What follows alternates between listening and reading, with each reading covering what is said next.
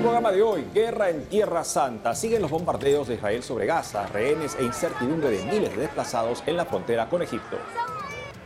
Encarcelados, ocho sacerdotes detenidos en Nicaragua son llevados a prisión. Barbaridades de Maduro. El presidente de Venezuela aprovecha la guerra en Tierra Santa para hablar de Jesús en favor de su agenda política. Critica sacerdote. El otro Medio Oriente. Ante la guerra y desastres naturales, la iglesia en Siria busca mantener la fe de la gente, habla el nuevo obispo de Siria. En Argentina, confesor del Papa, Luis Pascual Dri, recibe el título cardenalicio.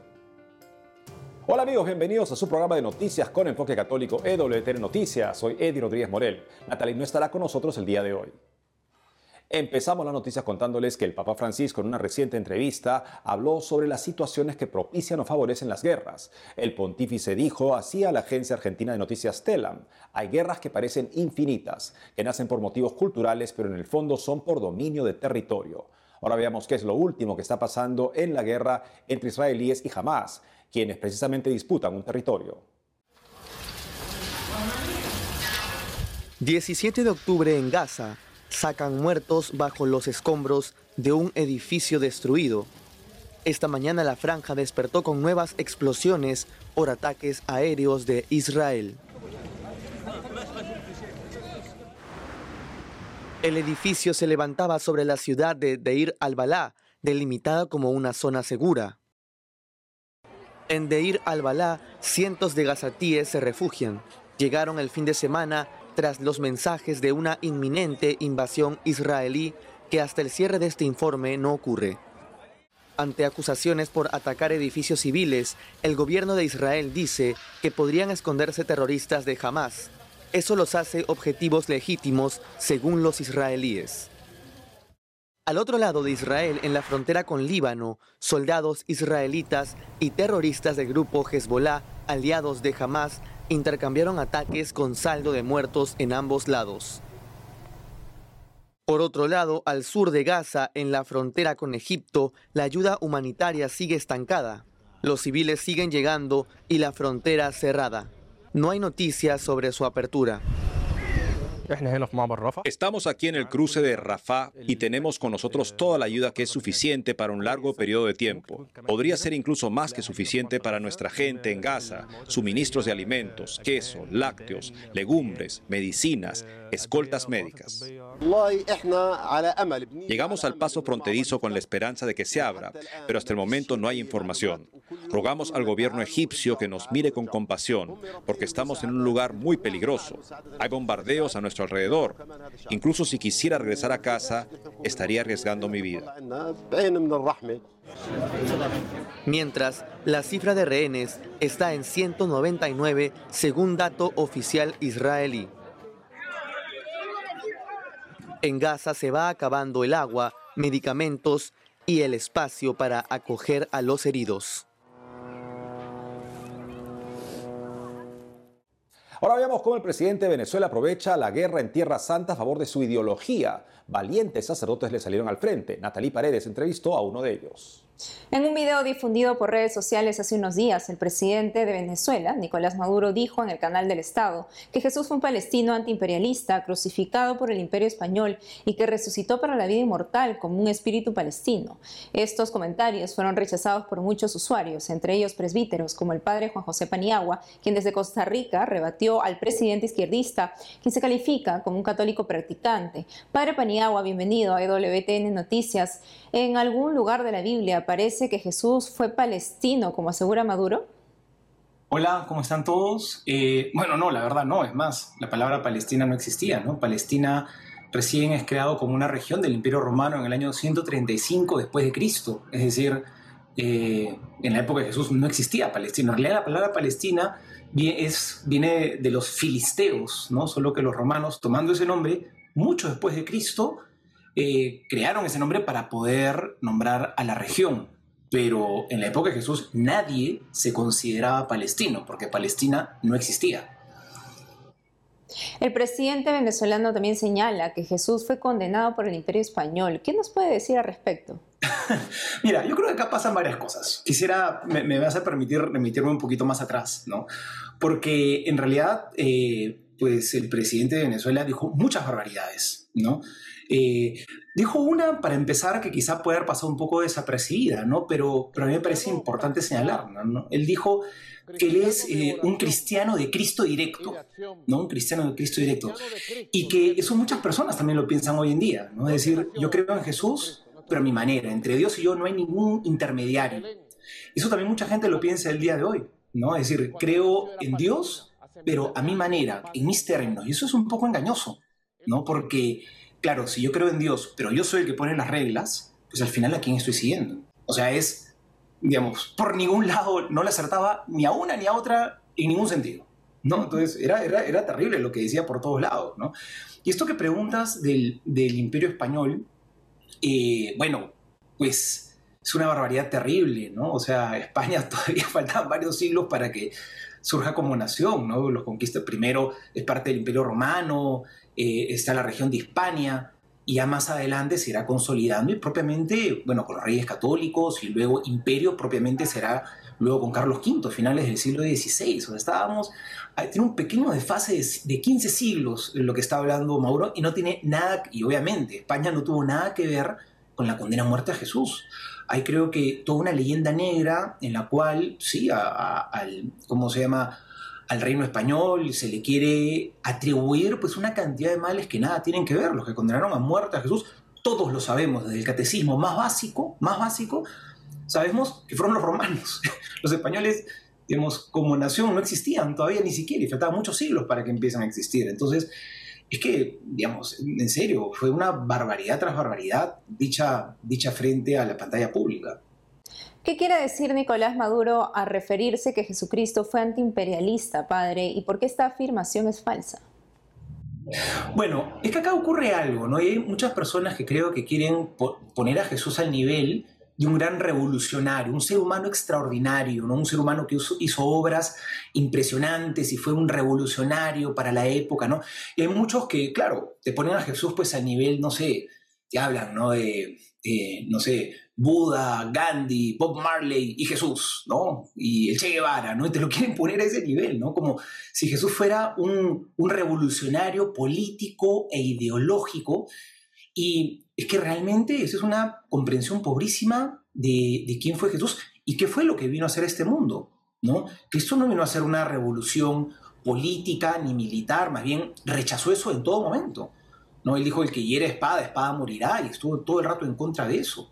Padre Paniagua, como cristianos católicos sabemos que Jesús resucitó el tercer día y está sentado a la derecha del Padre. ¿Cuál cree que es el afán de Maduro al decir que Jesús resucitó en un espíritu palestino, precisamente en este momento de la guerra en Tierra Santa? Sí, esto es muy triste, ¿no? Porque todo esto sucede en un contexto donde hay muchísima gente sufriendo, ¿no? Yo, yo les comparto brevemente, yo estuve en Tierra Santa, estuve en Israel la semana pasada en una peregrinación con 34 personas y el último día de nuestra peregrinación eh, nos, bueno, nos vimos en medio de una guerra y tuvimos que estar en refugios este, subterráneos, nos cancelaron los vuelos, eh, en medio de las explosiones de las baterías antiaéreas destruyendo los misiles y nos tocó, nunca, o sea, nos tocó estar en medio de, una guerra que comenzaba y, y por lo tanto me, me siento particularmente involucrado por lo que me tocó vivir hace poquitos días, ¿verdad? Y me tocó ver cómo nuestros guías que, nos llevaron en toda esta peregrinación, que eran hermanos cristianos, árabes, ¿no? Pero cristianos, porque estábamos en Belén cuando nos agarró este problema, vi sus rostros de miedo, de sufrimiento, de angustia.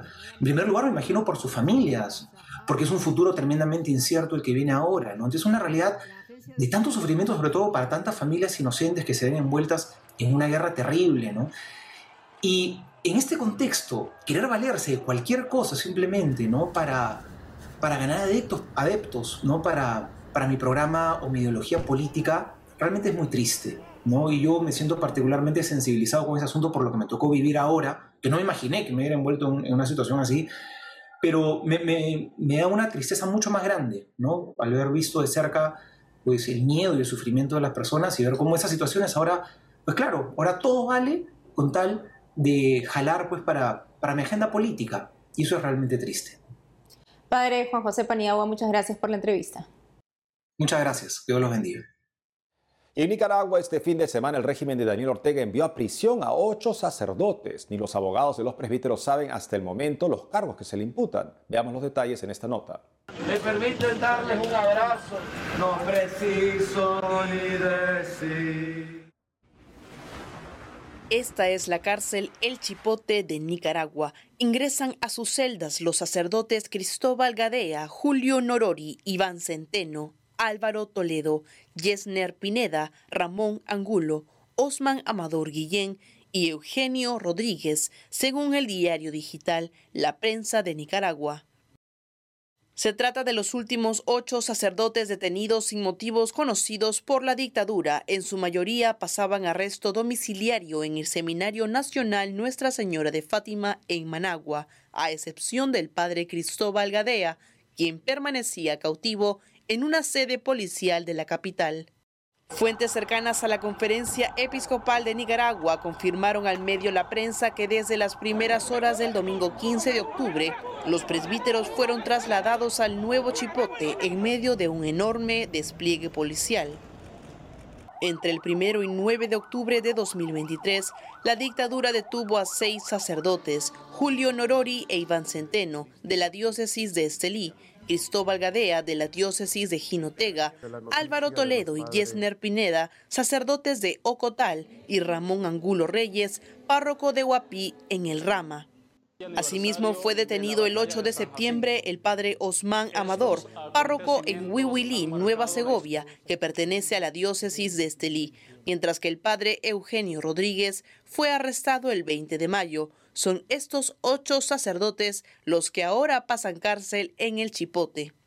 En declaraciones a 100% Noticias, Marta Patricia Molina, abogada y autora del informe Nicaragua, una iglesia perseguida, explicó que no descarta que la salida del país del padre Jarvin Padilla el último 28 de septiembre haya influido en el traslado de los ocho sacerdotes al Chipote, el padre Padilla estuvo más de 16 meses recluido en el Seminario Mayor Arquidiocesano La Purísima antes de buscar el exilio a un país aún desconocido. Actualmente son 13 los sacerdotes encarcelados, la mayoría pertenecientes a la diócesis de Estelí, que estaba bajo la administración apostólica de Monseñor Rolando Álvarez. La policía todavía no confirma el traslado de los sacerdotes a prisión. Me permiten darles un abrazo, no preciso ni decir. En Argentina, multitud de niños cierra jornada de catequesis con la Virgen María en procesión. Sobre esto y más, informa nuestro corresponsal Matías Boca. El cardenal Luis Pascual Dri, de 96 años, recibió el título cardenalicio en la Catedral Metropolitana de Buenos Aires. El cardenal Luis Pascual Dri, confesor en el santuario mariano del barrio de Pompeya, recibió el anillo y el título cardenalicio de parte del nuncio apostólico, Monseñor Miroslav Adanchik, durante una celebración eucarística en la Catedral Metropolitana de Buenos Aires. La misa en la que el cardenal Dri recibió los atributos cardenalicios fue presidida por el arzobispo de Buenos Aires y primado de la República Argentina, Monseñor Jorge Ignacio García Cuerva, a quien el religioso suele confesar habitualmente. En la homilía, el prelado destacó que Pascual Dri es un reflejo del Evangelio y de la alegría de quienes creen en Cristo. Él es un testimonio vivo de la alegría del resucitado. Al finalizar sus palabras, Monseñor García Cuerva le regaló, en nombre de los presentes, una planta de girasoles al cardenal. Al padre Luis le gustan los girasoles. Dicen que siempre buscan la luz del sol, pero en días nublados se miran unos a otros, buscando cada uno la energía del otro, destacó el arzobispo de Buenos Aires. Fue toda una emoción muy grande, muy grande, porque yo nunca lo pensé, nunca lo deseé, nunca lo soñé. Además, todo este pueblo que me acompañó llenó mi alma de alegría, de emoción, de esperanza y de paz. Juré ante el pueblo de Dios fidelidad a la Iglesia, fidelidad al Papa y que nuestra querida Argentina pueda otra vez abrazarse entre todos como hermanos. Entre otras noticias, la Comisión Ecuménica de Iglesias Cristianas en Argentina celebró sus 35 años. La Comisión Ecuménica de Iglesias Cristianas en la República Argentina celebró sus 35 años de existencia con un encuentro previsto en la Catedral Anglicana San Juan Bautista, en ese marco jubilar, por el aniversario, se realizó la presentación del libro digital 35 años caminando juntos, un compendio de la historia de la Seica y al mismo tiempo una guía informativa sobre la entidad y sus iglesias miembros. Este encuentro básicamente nos deja el propósito y la necesidad de trabajar ecuménicamente. Eh, en un mundo donde hay tantas divisiones, eh, que los cristianos busquemos la unidad en respuesta al pedido de Jesús, ¿no es cierto? El, compartir, el compartir una fe, el compartir una mirada, sobre todo el compartir un camino que nos abre un horizonte más amplio que nuestras propias individualidades.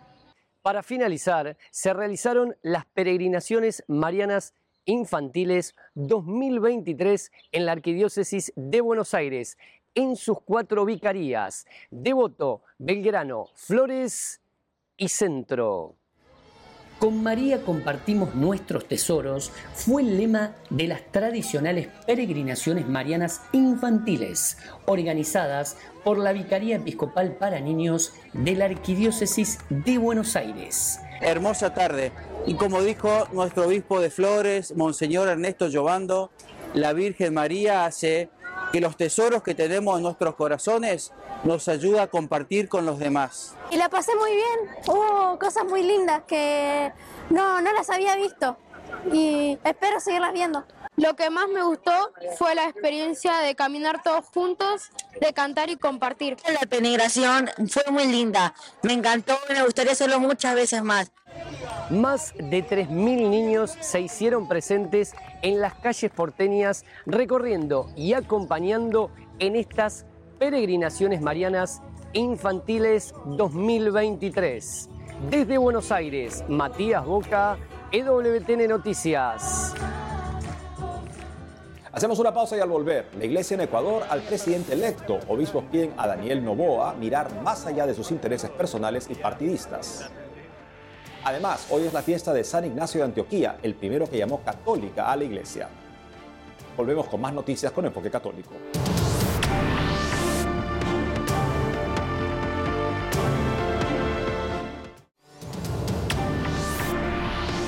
Ante la guerra propiciada por el grupo terrorista Estado Islámico y desastres naturales, la iglesia en Siria busca mantener la fe de la gente. Nuestra corresponsal en México, Ana Paula Morales, entrevistó al nuevo obispo de Siria ordenado en septiembre y también al arzobispo sirio católico de Alepo. Veamos. Monseñor Hanna Halouf, el nuevo obispo de Siria, 71 años de edad, es el nuevo responsable del catolicismo en este país del Medio Oriente. En el 2014, junto a sus feligreses, fue secuestrado por el grupo terrorista Estado Islámico.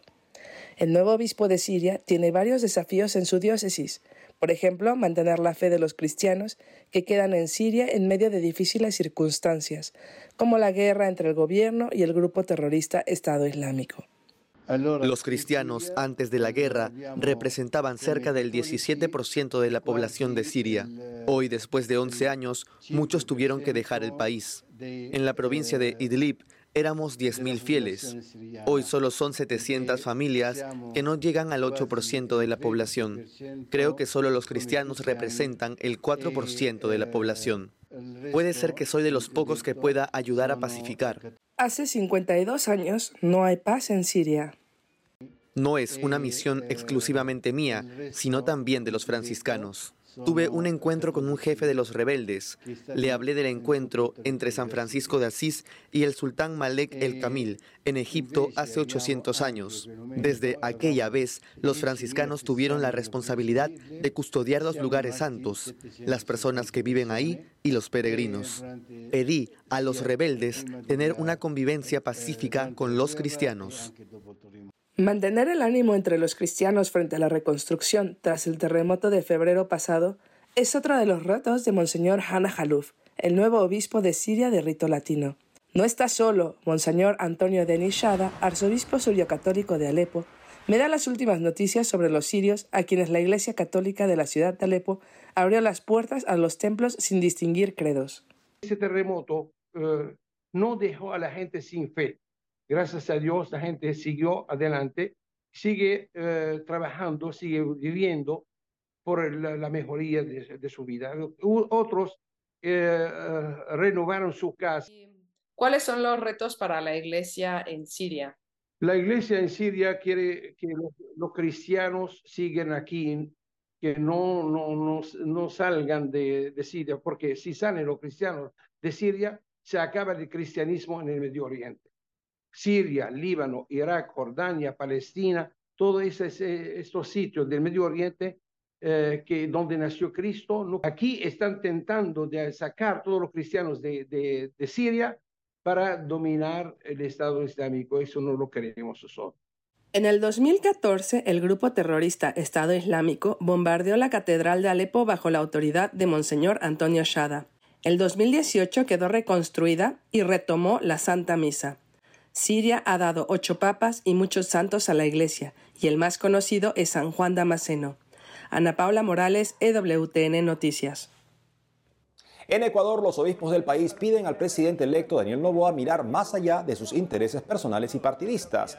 Invitaron a la candidata no elegida, Luisa González, y a su partido a alejarse de todo discurso que promueva la división y la violencia. El domingo último ganó las elecciones presidenciales el empresario Daniel Novoa con más del 52% de los votos.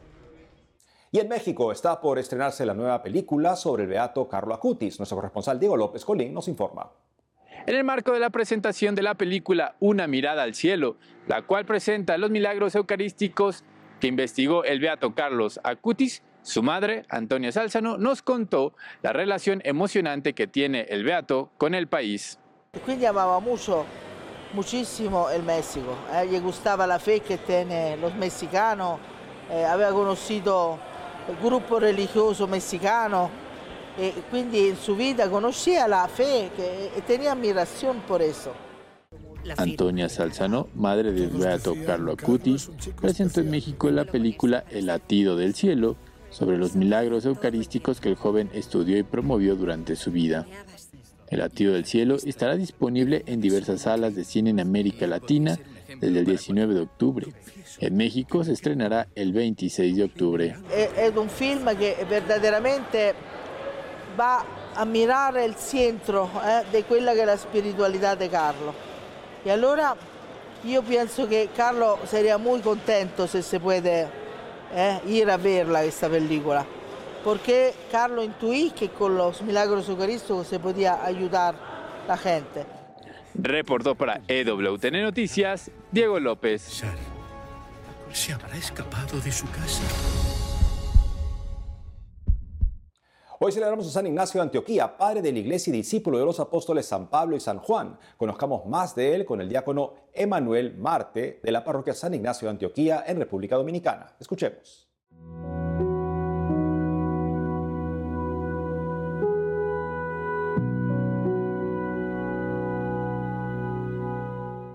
San Ignacio de Antioquía, que nace entre el año 30 y 35 de nuestra era cristiana, padre apostólico, padre de la iglesia.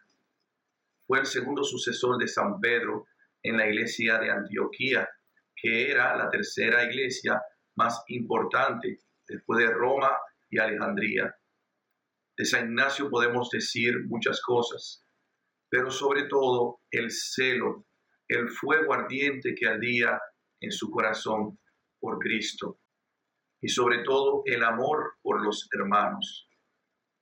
Esto lo llevó a que pudiera profesar solemne fe delante de Trajano, donde profesó creer en un solo Señor que vive dentro de él, que es Cristo, y que solamente hay un solo Dios. San Ignacio fue condenado a muerte y llevado a Roma. En el trayecto escribió siete grandes cartas a diferentes iglesias y en cada una de ellas hacía notar sus cualidades y su doctrina. San Ignacio tenía un profundo conocimiento del cielo hacia donde iba y quería ganar esto a través de su martirio. Nuestro santo realmente despliega en toda su doctrina un conocimiento profundo de Dios, por eso, sobre todo, un amor sobre mucho más profundo de la gracia que Él nos quiere dar. Por eso hoy celebramos con gozo esta fiesta de San Ignacio de Antioquía.